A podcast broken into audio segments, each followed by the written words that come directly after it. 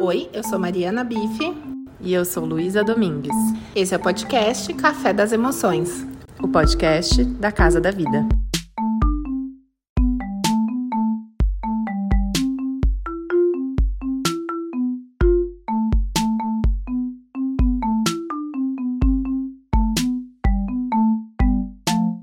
Então, pessoal, que gostoso ter vocês aqui com a gente. Boa noite, Manuela, doutora, pediatra, querida aqui da nossa cidade, em nome da Casa da Vida, e meu próprio nome, na verdade, queria te agradecer a sua disponibilidade. Eu estive aí no Piraparto, é, porque a Adélia é minha ginecologista, né? Foi minha obstetra, minha ginecologista, e ela falou, Luísa, achei a minha dupla.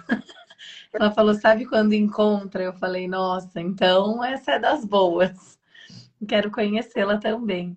E tá uma graça o espaço de vocês e outras pessoas também aqui do Ciclo de Mães falou muito bem do seu trabalho.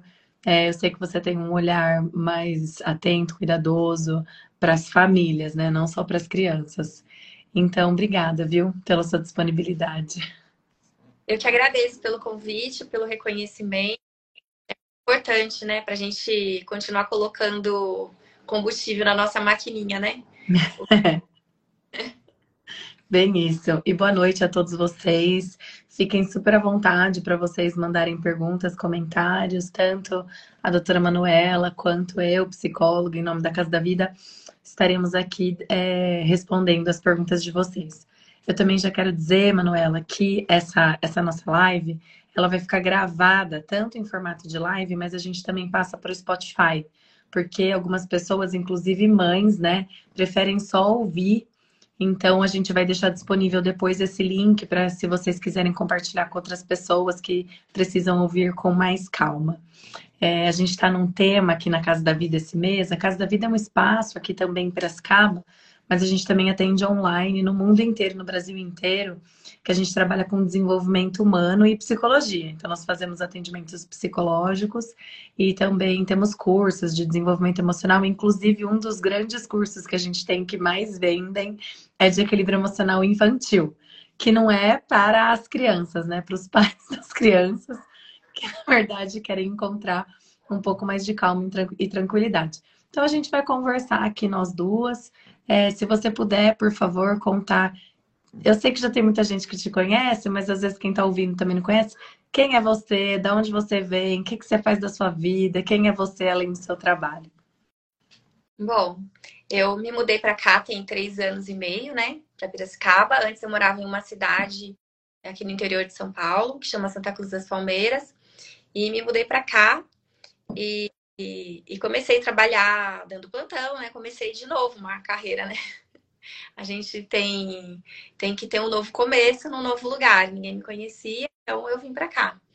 Aí eu acabei alugando um espaço é, por período para trabalhar e lá nesse espaço, coincidentemente, a Adélia atendia, né?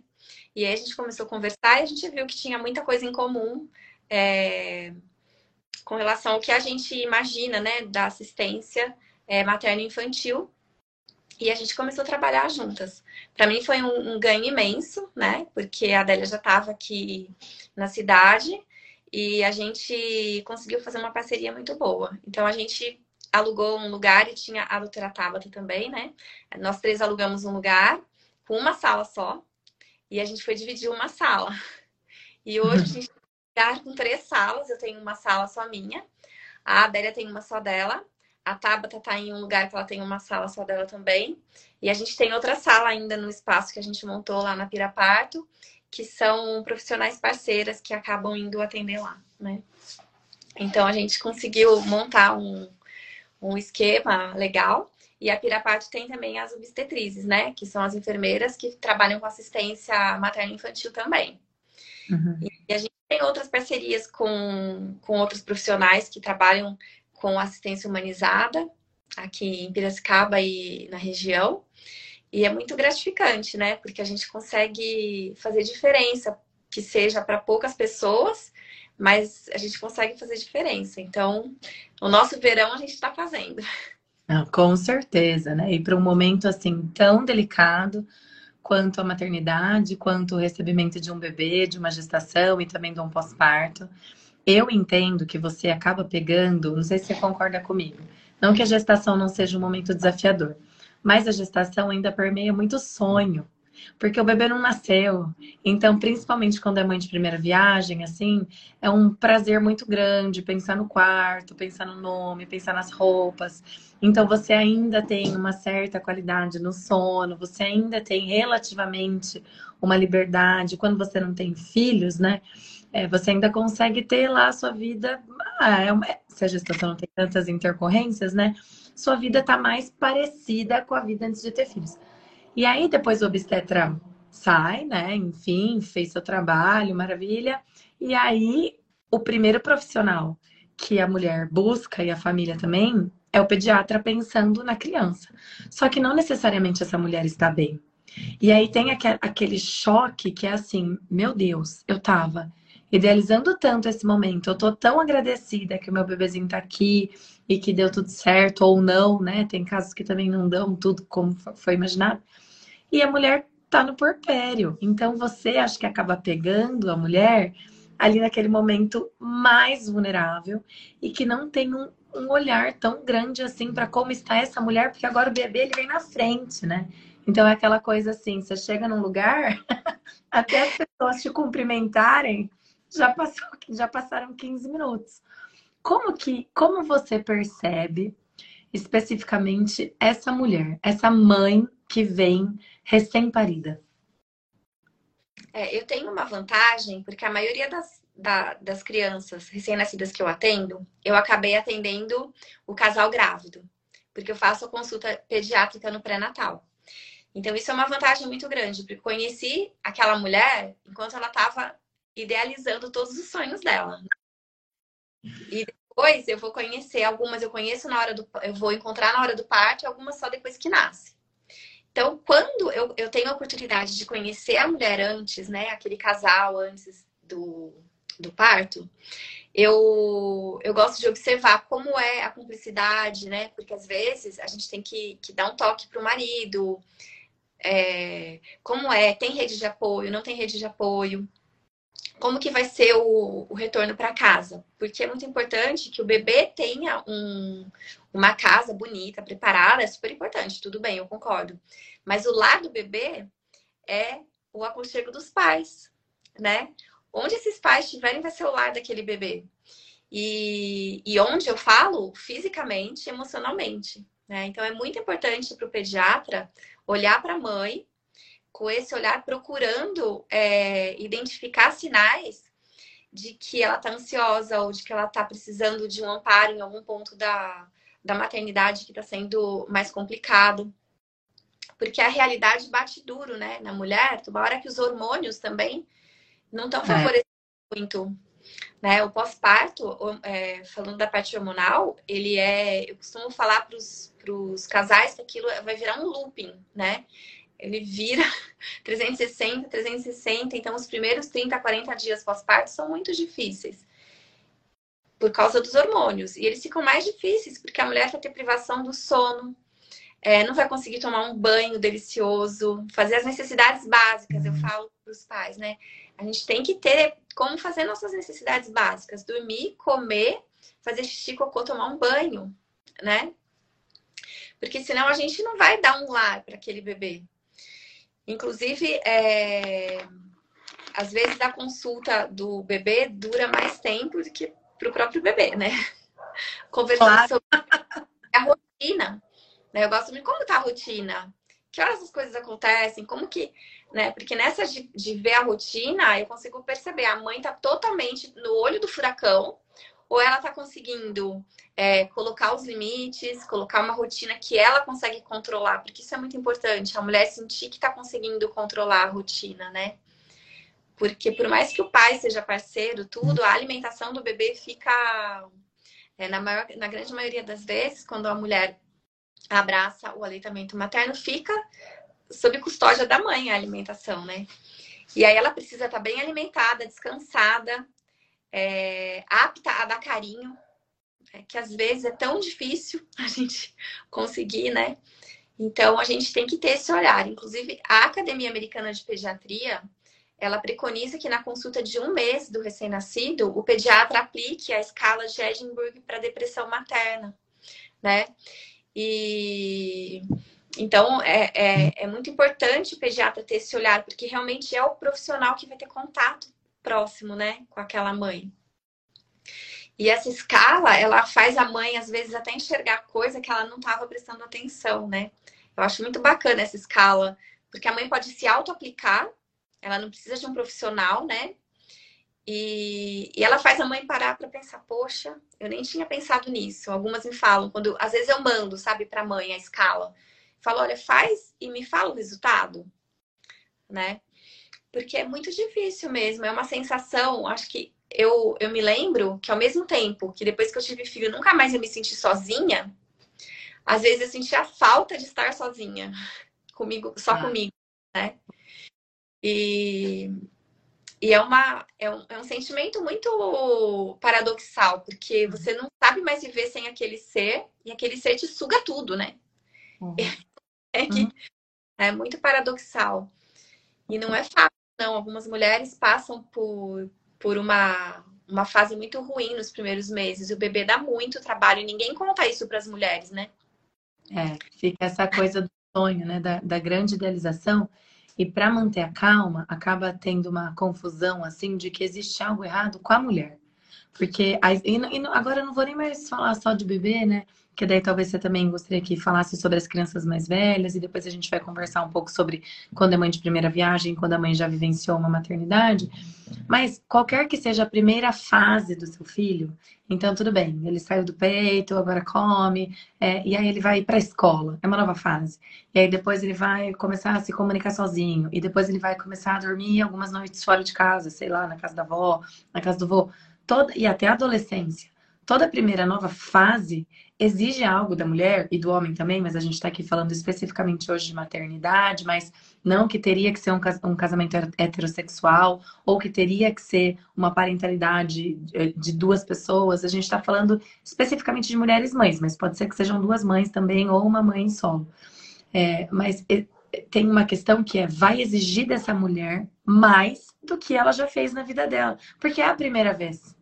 Então, assim, com... e as pessoas falam muito assim, ah, falava isso pra mim grávida. Você vai ver quando, não sei o quê. E eu pensava, eu vou ver, você vai ver, todo mundo vai ver, porque ninguém sabe quem sou eu, mãe de um recém-nascido. Nem eu sabia. Quem sou eu, mãe de um adolescente? Não tenho a menor ideia. Quem sou eu, mãe de um irmão mais velho? Então, toda essa nossa primeira fase, ela vai exigir mais da gente do que a gente consegue.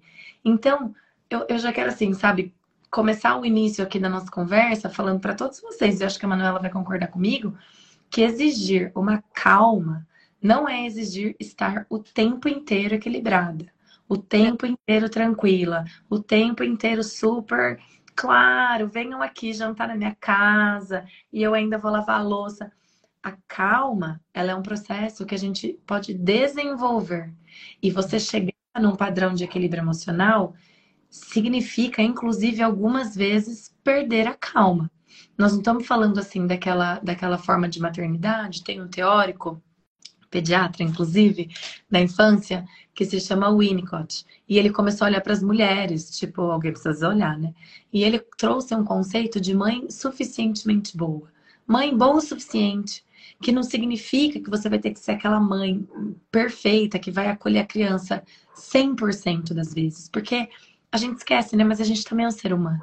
Então vai ter um dia que você não vai estar legal, vai ter um dia que você já deu tudo que você tinha para dar para aquela criança e você está totalmente esgotado e você vai falhar ali 20%, 30%. E mesmo assim, isso é ser uma boa mãe, uma mãe boa o suficiente, isso é manter a calma. Como que você vê agora? Meu filho tem quatro anos, tá? Então, sou uma mãe recente, assim, também, né? Tô, passei pelo porpério, ai, sobrevivi. assim, sabe? Passando lá por belos percalços. Mas é, agora com quatro anos, nossa, é outra vida, né? E aí eu queria que você, se você pudesse falar, o que, que você percebe em relação à calma. Vamos pensar assim, do nascimento aos 10 anos? O que, que você vê? Eu vejo que do nascimento aos 10 anos, a criança muda muito, né? As exigências da criança com relação à mãe, ela muda demais. Ela muda e às vezes a gente se pega tentando suprir necessidade que as crianças nem têm. Com tanto medo que a gente errar, né? É, então, eu tenho uma filha que vai fazer 19 anos e um ah? filho. Então, eu já passei. Calma que tô bem na hora que eu falei. Uma de 19 e o seu menino tem? 14. 14. Então, eu já passei por essas fases. Então, as crianças, elas mudam muito. É, é, de uma fase para outra e elas trazem novidades e elas trazem desafios para a gente e, e a gente acaba errando. A gente erra muito, né? O que a gente precisa fazer é reconhecer que a gente errou e se dar o direito de errar, se permitir errar e se permitir pedir desculpa, corrigir o erro, né? E mostrar para o filho da gente que a gente é um ser humano também falível. E que nem por isso a gente é pior que os outros seres humanos. E nem por isso a gente ama menos aquela criança, né? Uhum. Isso é até um favor para a infância, na verdade. Porque quando a gente quando a gente se põe numa posição de perfeita, a gente exige que a criança também seja. E aí a gente gera um estresse no relacionamento entre mãe e filho, como se alguém tivesse sempre devendo alguma coisa para o outro, sabe? Eu preciso ser melhor ainda, eu preciso. E isso traz muita frustração, na verdade, porque a gente nunca vai ser o melhor possível. Não dá. Eu costumo falar que a gente tem o perfeito e o imperfeito. E entre o perfeito e o imperfeito, milhares de possibilidades. E a gente pode estar ali dentro, sem problema nenhum, desde que a gente reconheça isso e aprenda a se gostar, apesar de ter esses defeitos e de errar, para a gente ensinar para os nossos filhos, né? Que eles podem amar a gente também, porque a gente não é perfeita, mas a gente está ali para eles.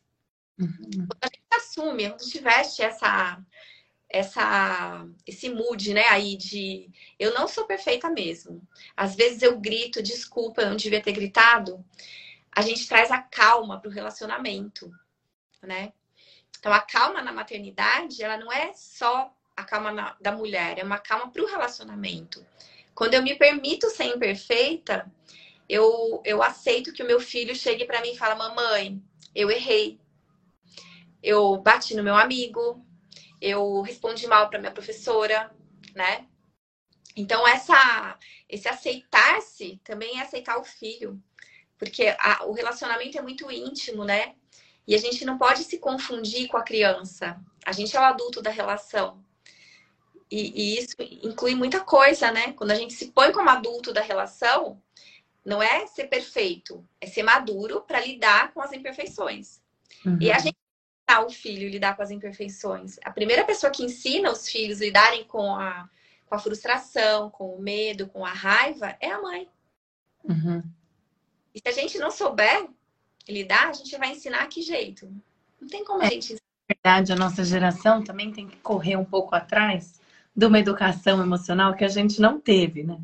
Então, é. às vezes, a gente não sabe lidar com a nossa raiva enquanto adultos e a gente espera que a criança que tem um cérebro de dois anos, por exemplo, que está naquele momento desafiador das birras e tal, já tenha um comportamento que neurologicamente ela não está pronta para oferecer.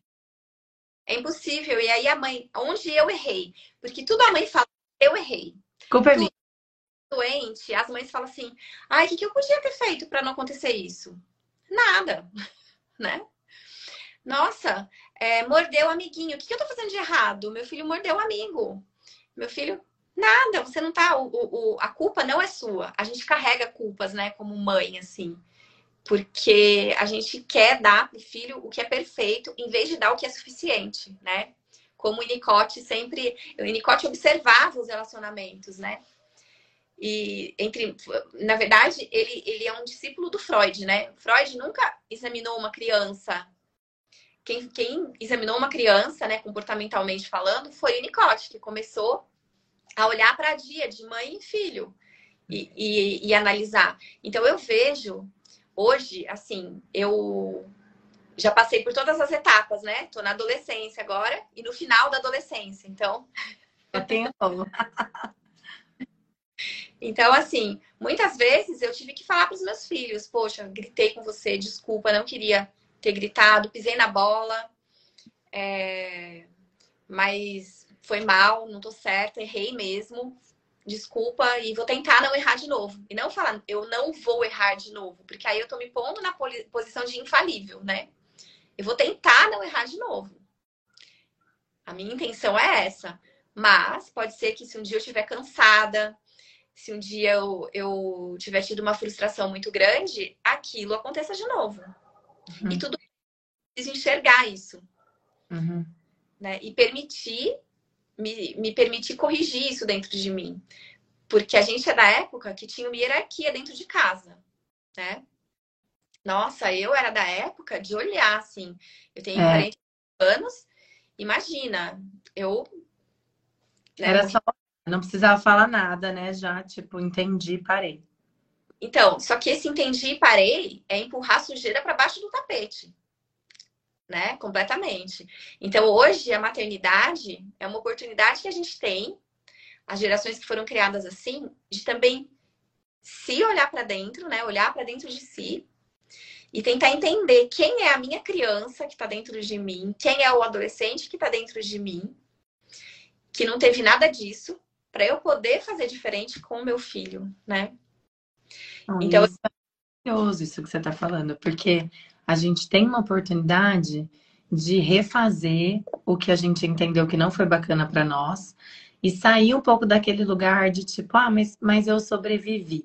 Mas conectar com como, como era lá na infância, como criança, quando alguém gritava, quando alguém ignorava, porque tem um comportamento que ele é bem comum, que é assim: eu tô com raiva da criança, eu dou uma ignorada, eu me afasto emocionalmente dela.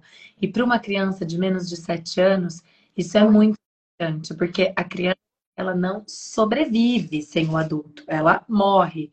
Então, se ela entende que o adulto, eu não vou mais falar com você, a criança fica, meu Deus do céu, é, são coisas super, super simples. Esses dias, eu vou dar um exemplo para vocês entenderem. É, eu tenho uma coisa minha que eu não gosto, é uma coisa, eu, Luísa, não tem nada a ver com meu filho. Eu me irrito com aquele cinto de segurança da cadeirinha. Eu acho tão difícil de pôr aquele cinto. E toda vez tem que pôr aquele cinto e ele, e ele sai, ele tira. E aí eu falo, que, que raiva. E eu me irrito. Então é uma coisa assim, não tem nada a ver com a criança, já é uma, uma irritação minha. E aí esses dias eu voltei para casa e eu falei, filho, eu esqueci sua mochila, eu vou lá pegar, não saia do cinto. Por... Fiz um pedido. Ele saiu do cinto. Aí eu falei, por que você saiu do cinto? Aí ele falou: ah, é porque eu fui pegar esse bichinho. Naquela hora, eu senti raiva. E aí eu fechei minha cara. Eu achei bonitinho, mas eu fechei minha cara. E aí eu tava com um colar, foi muito rápido. Ele sacou que eu fechei minha cara e falou: Nossa, mamãe, que colar bonito. Então eles tentam, de alguma forma, buscar a conexão. Eu ainda estava irritada, então eu consegui falar para ele: Filho, eu ainda tô com raiva porque eu não gosto que você saia quando eu, quando eu peço, porque eu não gosto de colocar esse cinto, eu acho difícil.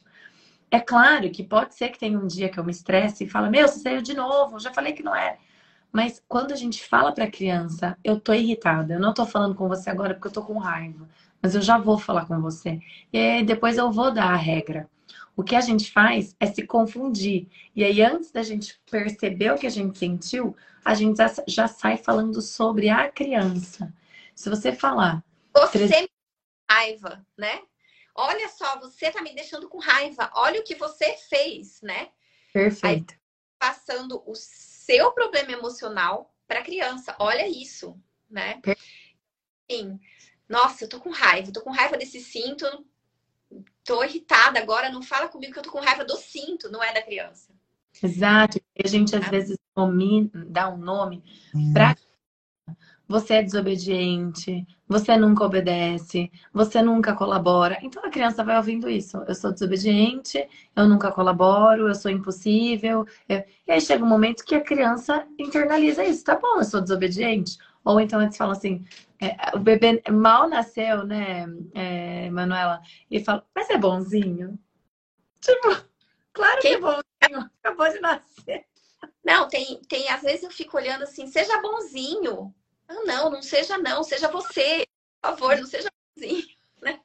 Seja você, né? Seja é um você. bebê que chora. Ah, um bebê que chora é um, é um ser humano, né? É um bebê que chora.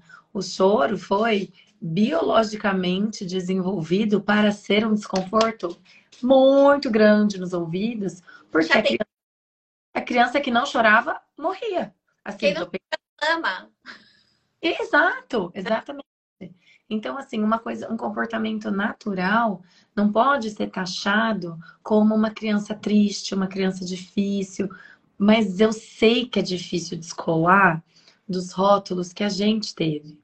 Assim como eu também sei que é difícil a gente achar que a gente tem que ser uma mãe que a gente não teve, mas na verdade a gente não é. Então, às vezes a gente também quer ser um modelo de mãe assim, nossa, se isso aqui faltou para mim, então no meu, pro meu filho não vai faltar assim, nunca, né? Mas será que a gente consegue oferecer? Então, isso vai tirando também um pouco dessa calma. E você acha, Manuela, que as mães dos menorzinhos, tipo até dois, três anos, ficam numa confusão mesmo, sentem menos calma do que as mães dos maiores? Ou você entende que só vai mudando a fase e vai só exigindo uma nova coisa? Na verdade, eu acho que quando o nosso filho vai crescendo, a gente aprende a ler mais o nosso filho. E a gente já vai ganhando um amadurecimento. E a gente vai aprendendo como lidar com algumas coisas, né? Então é engraçado, essa semana eu atendi uma, um bebê, eu tinha atendido já a irmã mais velha, eu atendi o, o bebezinho. E, e aí a gente, na irmã mais velha, conversei, acho que me perguntaram sobre bater, sobre pôr limite e tal. E eu falei, não, bater é uma forma covarde de pôr limite, né? A gente é o adulto, se a gente bater numa criança, qual é a opção da criança? É apanhar. Ela não tem outra opção. E, na, e tinha ficado uma situação meio ruim com o pai. Daí eu atendi de novo, né? Só que é o outro filho, bebezinho. E a coisa fluiu melhor, porque eu acho que deu tempo dele processar o que eu falei, de vir outro, né? Veio outro bebê, ele processou o que eu falei e, e a, as coisas foram se encaixando, né? Porque se a gente tem é, mais córtex para imaginar as coisas, para se controlar ou não, a criança que tem menos vai se controlar muito menos que a gente, né? E eu acho que ele entendeu. Então, o que eu digo é assim, dentro de uma família, é... não é uma democracia, porque a criança não tem como ela, de igual para igual, decidir as coisas. Mas é uma pessoa que não sou eu. Ela é uma outra pessoa que pensa, que enxerga o mundo de outra forma. E que talvez, quando crescer, vai ter divergências enormes, conceituais, com relação à mãe, ao pai, né? E ainda assim merece respeito. Né? Não é porque a gente pensa diferente que não merece respeito. Então, eu acho que até a maternidade traz pra gente a oportunidade da gente aceitar aquela mãe que a gente teve, que fugiu completamente do sonho nosso de, de, de do que era pra gente ter uma mãe, né? Mas a gente aprender, se aceitar, aceitar a nossa mãe e aceitar que o nosso filho também não seja perfeito. Então, a gente é, né? Também. É. Então, eu vejo que independente da idade, a maturidade da relação é que conta, sabe? Então eu vejo mães. Hum, gostei é, e jovens. Eu tenho uma mãe que é super jovem, teve um monte de problema de amamentar, de fazer tudo. E no fim ela tirou de letra a maternidade, assim, sabe? Ela se empoderou, ela falou: Eu sou capaz sim e eu vou adiante.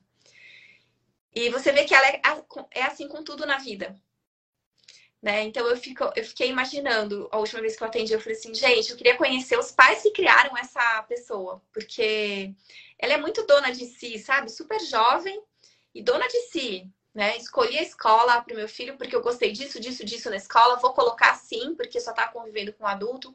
E ela tem uma maturidade que tem mulheres que, que com 10, 15 anos mais velha que ela que não tem. Então, ela saiu do consultório, eu falei, queria muito conhecer os pais que criaram essa pessoa, né? E, e a gente tem que, que se olhar assim, dando para os nossos filhos a oportunidade de crescer dentro de um relacionamento, porque eles vão virar adultos. É verdade eles vão virar adultos, eles têm que se frustrar, né, em algum momento da vida. E vai ser dentro de casa as primeiras frustrações, não tem jeito. Então, quando as mães de criança pequena vivem em, em função de não frustrar os filhos, isso não dá bom, porque a mãe vai exaurir ela vai se exaurir, ela vai ficar exausta, tentando não frustrar o filho, para não deixar o filho se sentir frustrado, porque ela acha que a frustração é um sentimento ruim. E frustração na medida certa tempera a vida, né? Frustração ela é uma emoção difícil de ser sentida, mas ela não é uma emoção ruim. Só que como a gente vai se sentir frustrado várias vezes ao longo da nossa vida, se a gente não desenvolver uma resiliência e uma habilidade mesmo comportamental e emocional de lidar com quando as coisas não saem do jeito que a gente quer, nós vamos ser adultos, né, de 30, 40 anos agindo como crianças de 4, né? Você não fez o que eu quis, eu vou espernear, vou te bater, eu vou querer que você morra, eu vou querer, não vou respeitar você, né? Então tem toda uma questão da gente já conseguir, e eu acho que esse é o desafio, ficar calma com uma emoção difícil do filho. Então, por exemplo, o filho teve um, uma crise de birra, ou o filho teve uma crise de raiva na escola, no shopping, em lugar público, geralmente é um pouco mais desafiador, porque a gente se sente. Olha. Estão me olhando aqui, né? Vamos ver o que eu vou fazer. E, e, a gente conseguir se separar dessa emoção, sabe? Então, assim, ó, essa criança está com raiva. É isso. Ela está com raiva porque ela queria ficar mais no parquinho e agora a gente vai embora. Já usei a estratégia de falar que faltava 10 minutos, já usei a estratégia de falar que faltava 5, e mesmo assim essa criança está frustrada. Sim, porque ela não queria ir embora. E aí quando a gente consegue entender, né? É isso, é uma criança frustrada, mas isso não significa que a gente vai fazer sempre o que essa criança quer. Quando a gente fica mais calmo, é tudo, é assim, é, é outro, é outro fluxo, né? Porque se a gente tá nervoso, criança é muito pequena, inclusive, começa a misturar, né? Bate no inconsciente da mãe, e aí a gente come, nossa, quando vê, fala, meu Deus, o que, que aconteceu aqui, né? E aí é bom quando entra uma terceira pessoa também que fala, ó, oh, calma, vai, vai respirar, vai lá um pouco, vai sair. Mas eu queria te perguntar, Manu, tá muito gostoso conversar é, sobre as, eu acho que deve ser uma experiência um pouco engraçada, talvez, ser pediatra de mãe de primeira viagem, porque hoje eu, eu penso assim, sabe, as coisas que eu já fiz. Pediatra do meu filho, tipo, de uma, uma vez meu filho cortou a cabeça. Nossa!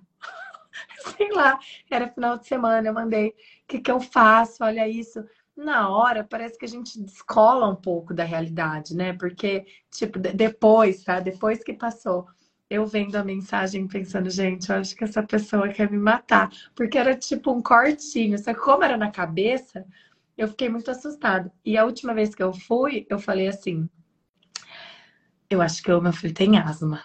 Daí ele me olhou assim e falou: por quê? acho que ele já tava assim, sabe? O que, que você vai falar? Daí eu falei para ele tal o que, que eu achava. Daí ele falou assim: Luísa, você sabe o que, que seu filho precisa? Aí eu já tava assim, pronta para anotar, né? Aí ele falou: O quê? O quê? Pra ser internado, você já tava, nossa, vou. Vai ser a terapia que eu vou levar essa criança, o que, que eu vou ter que comprar? Aí ele falou: Viver. Na hora, eu, eu não entendi. Eu falei: Eu entendi viver. Eu falei será que é uma técnica? Olha para onde foi minha cabeça. Então eu falei, hã? Aí ele falou, viver. Aí, eu falei, aí meu marido tava junto, né? Daí ele, tipo, falou: Meu, a gente paga para vir aqui para escutar que nosso filho tem que viver. Mas é verdade. Então, quando vem um médico que, assim, né, vocês atendem um monte, né, centenas de crianças, já passaram centenas de vezes. Eu acho que vocês devem olhar, né, para os pais e pensar: gente, é real, né, esse medo deles. E aí vocês veem como um dado de realidade, né, no sentido de eu sei que vocês estão é, com medo, mas deixa eu dar um pouco de dados de realidade. Você percebe muito essa diferença entre pais de primeira viagem e pais de segunda, terceira, quarta viagem? Depende da situação, sim, né? Depende. É uma coisa que surta pai é febre. Criança com febre os pais. Nossa! É. é. Já acho que é meningite, né? Tipo, dá uma febre já. Sim, acha. Mas eu, eu falo assim, que às vezes é uma insegurança, é um medo de perder, né? É. Medo de perder, é o medo de da criança estar tá precisando de alguma coisa e ninguém fazer nada, né? Então a cabeça vai. Essa semana teve uma mãe que falou assim: doutor, eu acho que pode ser meningite. Né, meningite, tá tendo meningite. Daí eu falei, mas por que você acha? Né? O que que tá acontecendo? Ah, é porque eu nem lembro a resposta, né? Daí eu, eu respirei, eu falei, tadinha, ela tá sofrendo, né? Eu pensei, deixa eu ajudar, ela tá sofrendo. Aí na hora eu parei o que eu tava fazendo, meu filho falou comigo, eu falei, pera só um pouquinho que a mamãe vai responder uma coisa aqui. Porque eu olho, eu vejo que a pessoa tá sofrendo, aquilo é real, né? Aí eu expliquei, eu falei, olha, os sintomas não são esses, o tempo de febre é muito tempo, isso é viral, é, começou a ir pra escolinha agora, tudo, mas eu enxergo, assim, que não é, eu, eu não sei se é muito ser primeira a viagem ou segunda, ou se depende da pessoa mesmo, sabe? Daquilo que a pessoa carrega de experiência, de, de resiliência para lidar com momentos difíceis com o filho. É, eu fui uma mãe que botava espelhinho para ver se a criança, de tão bem que estava dormindo, estava respirando. Filha, ela dormia muito bem. E eu falava, gente, não é normal isso, porque todo mundo reclama tanto que criança não dorme, que essa criança dorme. Eu tinha uma bolsa que tinha um espelhinho pequenininho, aí eu ia, colocava assim embaixo do nariz e saía correndo na luz para ver se tava com embaçada. É, é se estava embaçado. Então, eu entendo essa angústia, sabe? Eu... É, e fora o cérebro também, né? No pós-parto, ele tá de uma outra forma, né? Assim, essa super preocupação, essa super vigília, né? Então, assim, é eu, eu... entender isso das mães e não pensar, nossa, meningite, até parece, né? Não, não dá para fazer isso. Porque a hora que ela fala, tá com meningite, eu pergunto, mas porque às vezes ela esqueceu de me contar algum sintoma. É verdade pergunto, olha, por que, que você tá achando? O que você tá vendo? Né? Ah, porque é isso, porque é aquilo. Olha, eu já atendi uma, uma paciente num pronto atendimento que a mãe falou assim, tá com febre. Mas sabe o que tá me preocupando, doutora? Porque a moleira tá muito para fora. Aí eu, eu não tinha nem examinado a criança ainda, aí eu fiquei preocupada. A criança com febre com a moleira para fora. Pois essa criança foi internada e tava com uma encefalite por Covid. Ela tava mesmo. Então, eu sempre falo para os pais confiarem no instinto, sabe? Uhum. E instinto de. Eu posso estudar na melhor faculdade, fazer os melhores cursos que tem. Eu não conheço o seu filho melhor do que você, Luísa. Né? Então, eu prefiro errar por excesso com o filho dos outros do que errar por falta. Então, já aconteceu, por exemplo, de eu atender uma criança no pronto atendimento com febre, com tosse, pulmão normal, tudo bem, saturando, tudo normal. A criança não tinha dor, não tinha nada. Mãe, ai, doutora, mas eu tenho um negócio aqui, essa criança não tá normal. Você não faz um raio-x? Aí eu falei, tá bom. Quando vem o raio-x, vem alterado. Já aconteceu, sabe? Então, eu dou muito ouvido para as mães. Eu acho assim, a melhor parceira que eu tenho na minha, no meu dia a dia são as mães. Elas enxergam o filho com, com os olhos dela, que às vezes eu preciso desse olhar, porque o meu olhar é muito técnico e eu posso comer bola com uma coisa simples. Então, para mim, essa, essa visão das mães, essa preocupação, às vezes é um bônus como pediatra, né? Eu, às vezes, eu fico com dó porque a mãe sofre demais, né? Essa da meningite, eu falei, não, filho, pera um pouquinho que eu preciso responder. Ela tá sofrendo, cara. Imagina você achar que seu filho pode estar com meningite. É um sofrimento. Então, eu, eu, eu vejo que as mães de segunda viagem, elas têm um negócio sabe, para dar banho, cuidar de uma assadura, é, lavar o nariz, ela já tem mais traquejo, mas a hora que o bicho pega, é independente. Pode ser o quinto filho, décimo, eu acho que é tudo igual. Ah, a hora que pega, é. É, porque é. é simplesmente o que você mais ama no mundo, é simplesmente a coisa mais importante da sua vida. E aí você vai fazer o que, o que precisar, né, ser feito para. E eu acho que nesse momento, assim, é, até não manter a, a calma, entre aspas, que, mas vejam o que eu quero dizer no sentido de reivindicar, né? Os cuidados com seu filho, isso é essencial. Né? Numa coisa de, claro, se você a gente conseguir fazer isso com os pés no chão, maravilhoso. Mas também reivindicar e falar, não, não, preciso mais alguma coisa, não, não tá certo, vamos voltar, né? Isso também é essencial.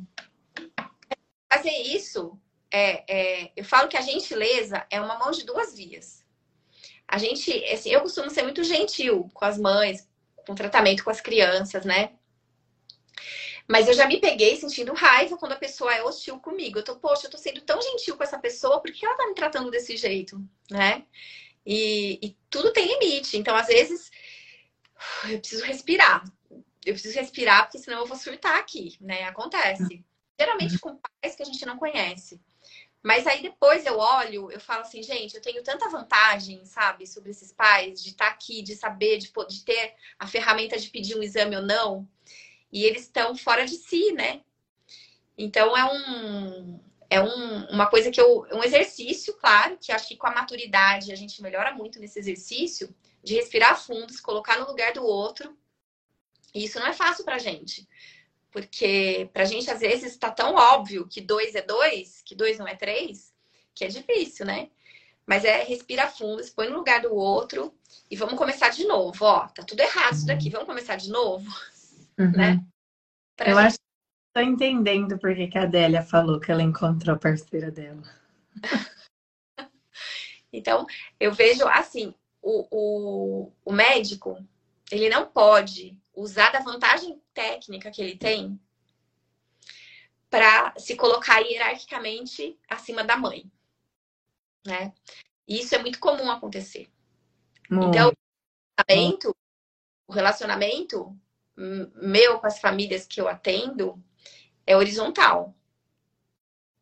Sabe, por mais que eu, eu sei que tal coisa é melhor, tal, mas não dá para fazer desse jeito. Então tá bom, vamos tentar? Vamos tentar desse jeito. Se não der certo, a gente faz do meu jeito. Pode ser? Pode ser. Porque se a gente não criar esse laço e não deixar essa família se empoderar do cuidado, ela não vai crescer nunca é, no cuidado da criança. Então, eu, eu entendo a humanização do atendimento como uma forma de você entregar para os pais a paternidade, a maternidade que eles têm por direito. Uhum. É, eu quero que aquela família fique dependendo de mim para dar uma espirona para um bebê. Eu quero que eles saibam que eles podem dar. E que mesmo assim, se não passar a febre, eu estou aqui. Uhum. Né? E, e, e, eu acho que isso tem que acontecer dentro de casa com os filhos, né? Filho, filha, eu acho que esse caminho é melhor. Se mesmo assim eles escolherem o outro, tá bom, deu errado, então vamos fazer do outro jeito, então. E não falar, tá vendo? Eu não falei? Uhum. Fim das contas, o relacionamento é igual. Onde a gente pensa que existe uma hierarquia, não tem uma hierarquia. Tem um relacionamento entre uma pessoa com mais experiência ou com mais conhecimento que a outra. E é uma mão de, de duas vias, né? Então a gente troca experiência com filho, com paciente, com colega, né? Então, se as mães entenderem isso no relacionamento com os filhos, de olhar para a criança que está com raiva e está destruindo um brinquedo no chão e batendo, e falar, filho, você está com raiva. Ela vai pensar, gente, eu também sinto isso, cara. O que, que eu faço quando eu estou com raiva? Ele está batendo, fazendo alguma coisa. E eu, o que, que eu faço? Né? Porque sou eu que ensinar o meu filho o que ele vai fazer quando ele tá com raiva. Uhum. É, eu acho que você está trazendo um conceito, que é o um conceito mais contemporâneo, de compaixão, que não é aquela coisa da, da empatia que a gente sente junto com o outro. A empatia, a empatia é sentir junto. A compaixão, a gente está junto enquanto o outro está sentindo. Então, acho que você trouxe esse conceito que é quando você fala, essa mãe, ela tá sofrendo real, ela não tá fazendo um teatro aqui para mim, ela não tá exagerando. Então, você não precisa sentir o mesmo desespero que essa mãe, mas você tá ali com ela, você sustenta isso. A criança, ela tá lá sentindo uma emoção desafiadora, ainda pititica. Ou então, mas mesmo as maiores, tá? Porque o cérebro vai formar mesmo, é depois da adolescência. Então, porque na adolescência tem um outro tilt ali, né? Tem um outro boom. Então, é, a gente consegue empatizar, é, empatizar, mas a gente também consegue oferecer compaixão, que é eu entendo que tá difícil para você, mas eu não preciso sentir junto, porque senão a gente vai se misturando. E talvez você fale, quando eu trouxe para você, acho que eu entendi porque que a Adélia conectou com você, porque você falou lindamente, até me emocionei com a sua fala, de falar que realmente quem conhece mesmo são os pais, é a mãe, você tá junto, né? Não quer ser superior, porque é óbvio que todos querem o bem da criança. Mas você falou de um jeito muito tranquilo, como se isso fosse óbvio. Infelizmente, a gente sabe que muitos médicos ou outras pessoas de outras áreas não agem assim, não, não sentem assim, não veem assim.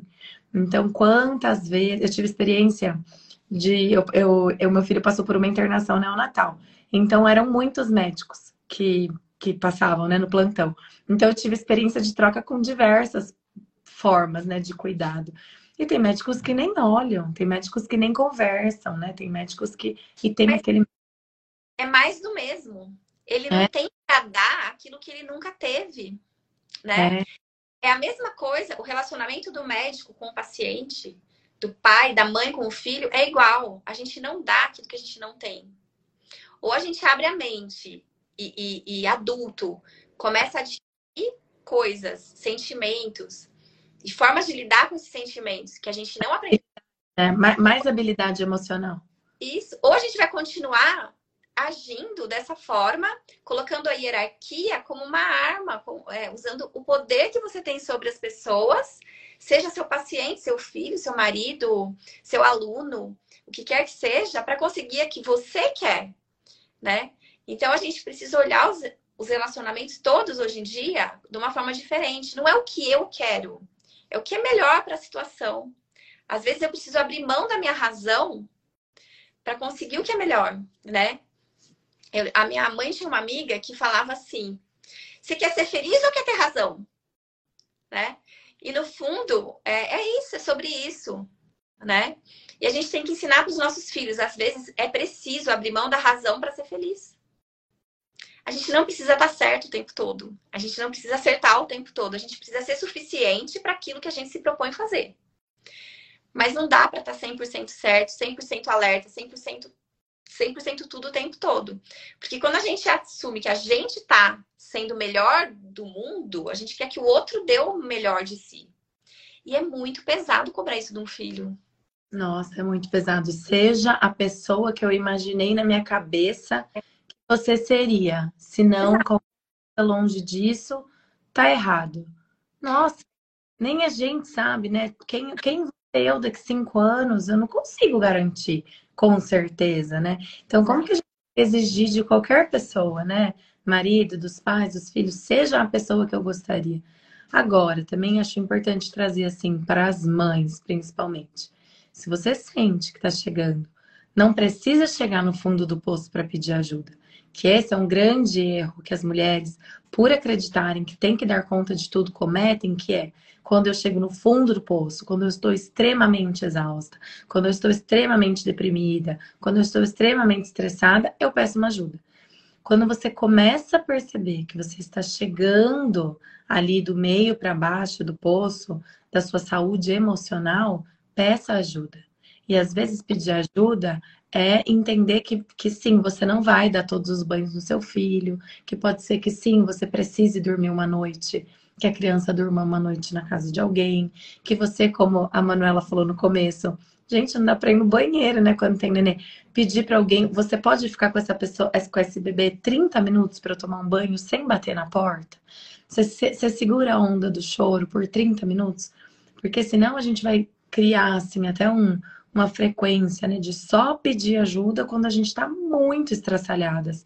E aí é mais difícil voltar. Então a ideia seria que você também entenda que você também não tem que dar conta de tudo. E a calma, chegar na calma, faz parte desse processo. Porque a partir do momento que você consegue se entender, você começa, nossa, eu tô sacando que eu não tô ficando bem. Você não precisa ficar mal para ficar calmo. Você consegue só ficar esquisitona e aí depois já criar seus suas ferramentas e pedir ajuda mesmo, né, para o marido, para às vezes ajuda paga, quem mora em cidades, porque às vezes tem isso, né, também a mulher moderna é, também trabalha, às vezes a mãe dela trabalha, o pai dela trabalha, e aí a gente gostaria de ter uma super rede de apoio, que os pais ficam em casa, às vezes não dá. Então, às vezes tem que ser uma ajuda paga ou uma ajuda terceirizada, creche, escola, enfim. É, porque senão a gente vai ficar todo mundo combinando que a gente tem que ser super mulheres e na verdade está todo mundo extremamente esgotado, né? Então. Não existe super mulher. Não existe. Existe uma mulher que se entende, que impõe os seus limites, que pede e aceita ajuda, né? Porque uma coisa é você pedir, outra coisa é você aceitar. Tem isso é também. É verdade. né? Você quer ver o que tira a mãe do sério? É quando a mãe precisa tomar a decisão de colocar ou não o filho pequeno na creche, no berçário, né? Então, é uma coisa que é uma decisão, poxa, eu pus um filho no mundo para deixar no berçário, é o que passa na cabeça de todas as mulheres, né? E aí, não, eu eu não pus o filho no mundo para deixar no berçário. Tá bom, então vamos jogar as cartas na mesa. Quais as possibilidades? Vamos jogar as cartas na mesa, né? É um berçário, é alguém em casa para tomar conta, é pedir demissão do emprego e tomar conta do filho e sair do mercado de trabalho, né? É engolir o filho de volta, não, essa carta não tá na mesa. Né? E aí a gente vai lá. Qual é a, a, a, Eu, eu, por exemplo, eu escolhi colocar uma pessoa cuidando do meu filho. E aí, essa pessoa super. Assim, eu tenho, eu amo ela até hoje, tenho amizade, mas uma hora eu vi que não estava fazendo bem pro meu filho. Aquela redoma, aquele lugar, então, com quase dois aninhos, vamos para para creche, vamos lá, né? E tudo bem, né? Então, aí hoje, se eu tivesse um terceiro filho, eu acho que eu já iria direto pro berçário, né? Eu pularia a etapa de deixar em casa com alguém. Porque, lógico, que no berçário, ninguém nunca vai cuidar do seu filho igual você. Nem no berçário, nem na casa da sua mãe, nem na sua casa. Você cuida, o jeito que você cuida para o seu filho é o melhor jeito de ser cuidado. Mas tudo bem ele ser cuidado por outras pessoas. Ele vai aprender que com a mamãe, com o papai, com a vovó é de um jeito, com a, a escola é de outro, e tudo bem. O que importa é ele chegar em casa e ter uma mãe emocionalmente equilibrada para dar o jantar, para dar um banho, para fazer dormir num dia que não tá tão bem, para cuidar quando tá doente, né? Porque é muito linda essa maternidade que a mulher se esgota, não faz a unha, não faz o cabelo, não passa batom, é, não se depila. É linda essa maternidade, né? Mas quem aguenta? Então é uma questão de aceitar, aceitar ajuda, nem que seja por aniversário mesmo. É, também de cada mulher poder assim encontrar uma certa paz, uma certa calma. Em qual maternidade você vai estar disposta a bancar? Porque As... que vão, né? é que vão querer assim, olha, eu quero meu corpo rápido de volta. Tem mulheres que tipo, meu, eu não quero isso, eu vou parar de trabalhar. Real. E também tem uma grande honra nisso. Não existe um modelo certo e errado, existe um modelo que funciona para sua família. Porque quando a gente engravida, a gente não sabe que criança vai vir. A gente imagina, mas a gente não sabe quem que vai nascer ali. A gente não sabe que mãe vai nascer. A gente não sabe como que vai ficar o relacionamento depois disso. A gente não sabe como vai ficar o relacionamento com o seu trabalho depois disso. Então, tem muita piada, né, que a gente cospe para cima, mas existe uma possibilidade de você encontrar uma paz, um processo, né, de encontrar a paz na maternidade que faz sentido para você naquele momento. E pode ser, como a Manu falou, o filhinho dela não, ela, ela escolheu é, contratar alguém. Hoje ela mudaria, mas pode ser que você não, que você contrataria de novo. Não tem o modelo certo, porque a única pessoa que deita a cabeça no seu travesseiro é você. Você pode dormir com alguém do seu lado, marido, esposa, mas cada um tem seu travesseiro, não é? Então a sua consciência, assim, a sua paz com a sua mente, com o seu coração, é algo que só você pode desenvolver. E isso não tem preço. Não, não tem pra ter, né? É, não tem é? que ter. A gente, a gente. E eu acho que redes sociais atrapalham um pouco, né? Porque tem umas mulheres. Pouco. Tem umas mulheres que vendem um, é, uma maternidade perfeita, né? Uhum. E que é um, para mim, é um verdadeiro desfavor para a humanidade isso, porque Sim. a gente Sim. olha sente um lixo, né? Nossa, eu sou um lixo que eu que eu tô fazendo aqui nesse mundo. Então, é bem isso, a gente compara, né? pequenos fragmentos com a totalidade, né? Exatamente, mano. É. Chegar na adolescência é desafiador, viu? Quando o filho chega na adolescência, porque eles começam a contestar todos os valores que você sempre ensinou para eles, né? E, e às vezes é muito legal a gente abrir a mente e começar a enxergar os valores dos nossos filhos, porque a gente aprende tanto com eles o adolescente, ele traz uma displicência que, que é muito bacana, porque ela é cheia de verdade, né? E ele se empodera daquilo e ciente, é tanta verdade, é apaixonante, né? É apaixonante, assim, é uma coisa incrível. E, e às vezes eu me deparo assim, eu falo, gente, que, que demais, assim, que orgulho, sabe? E, e aí você sente vontade de se aproximar daquilo sem mudar aquilo.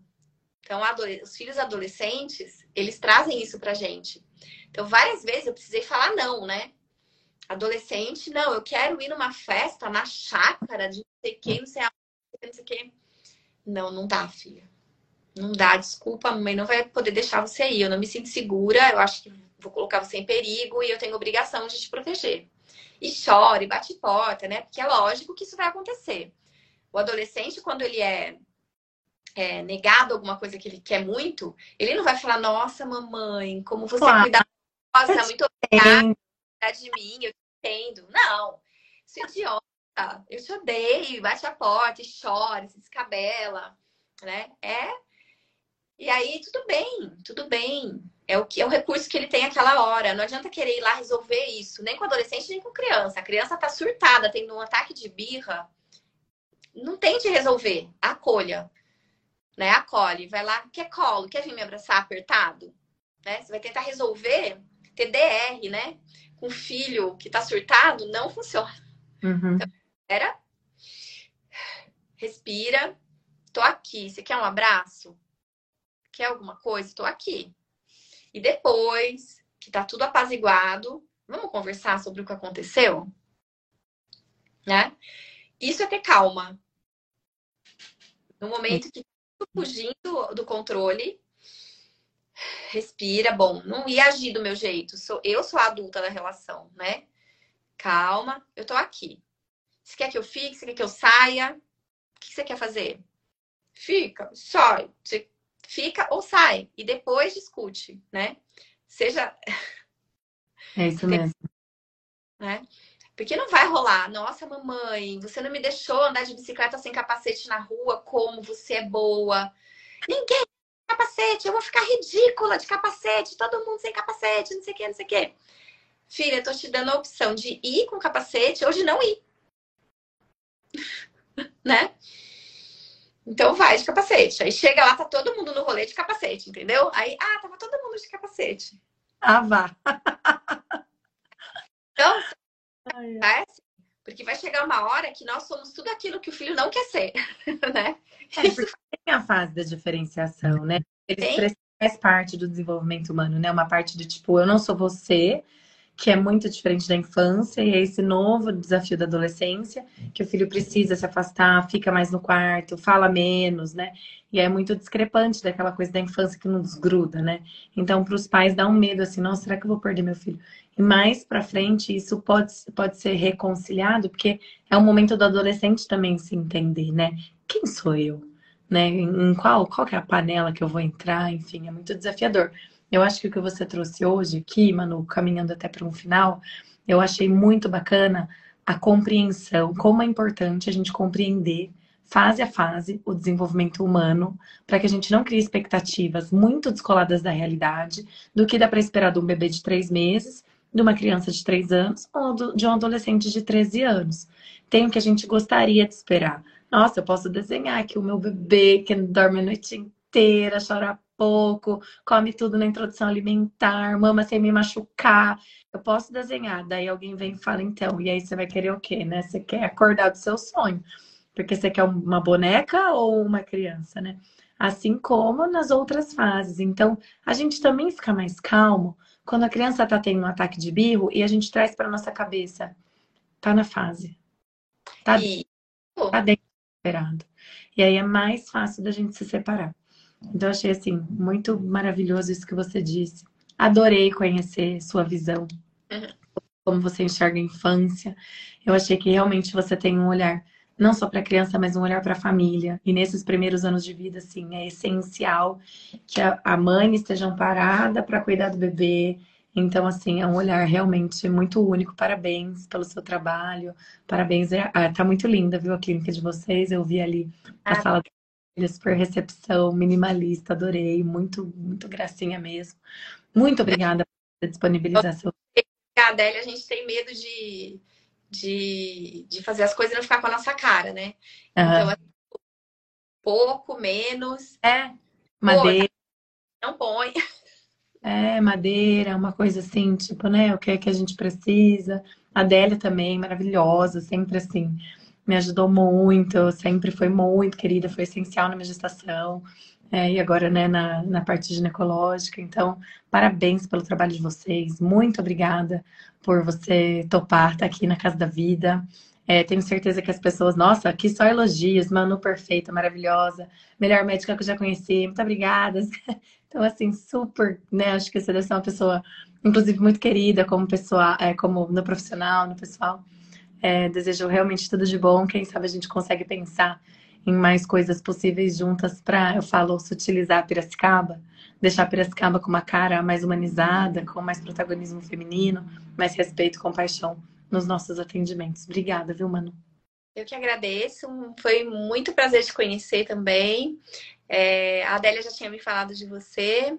Aí hoje eu conversei, eu falei com a Mari que eu tinha a live. Ai, que fofa, Luísa, não sei o quê. Ai, que linda. Thanks. É, Ai, também, super.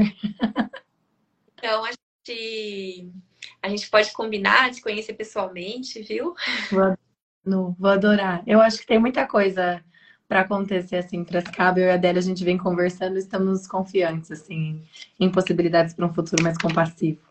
Então, boa noite a todos vocês. Essa live fica gravada. Em breve eu compartilho com vocês o link para escutar no Spotify, para compartilhar com os pacientes, com os amigos, com as outras mães. E nós seguimos juntas aqui na Casa da Vida. Quem quiser aprender mais sobre equilíbrio emocional adulto e infantil. E a doutora Manuela também, quem precisa de um acompanhamento humanizado para a infância. Muito obrigada, viu? Um grande beijo a todos vocês e uma excelente noite. Tchau, Manuela. Tchau, tchau.